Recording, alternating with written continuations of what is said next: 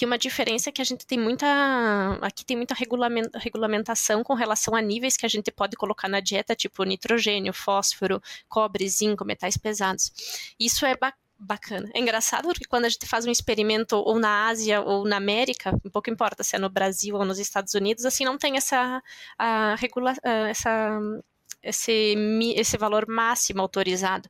Então, de um lado, é o ponto positivo que a gente pode, quando faz experimento em universidades, pode trabalhar com níveis mais altos para ver um modo de ação X ou Y ou uma toxicidade. E aqui na Europa é super difícil para fazer uh, um ensaio desses numa granja comercial. Geralmente eles nem, nem fazem porque é muito complicado. E em universidade tem que é, quase um comitê de ética também que tem que passar para conseguir trabalhar com níveis acima do autorizado.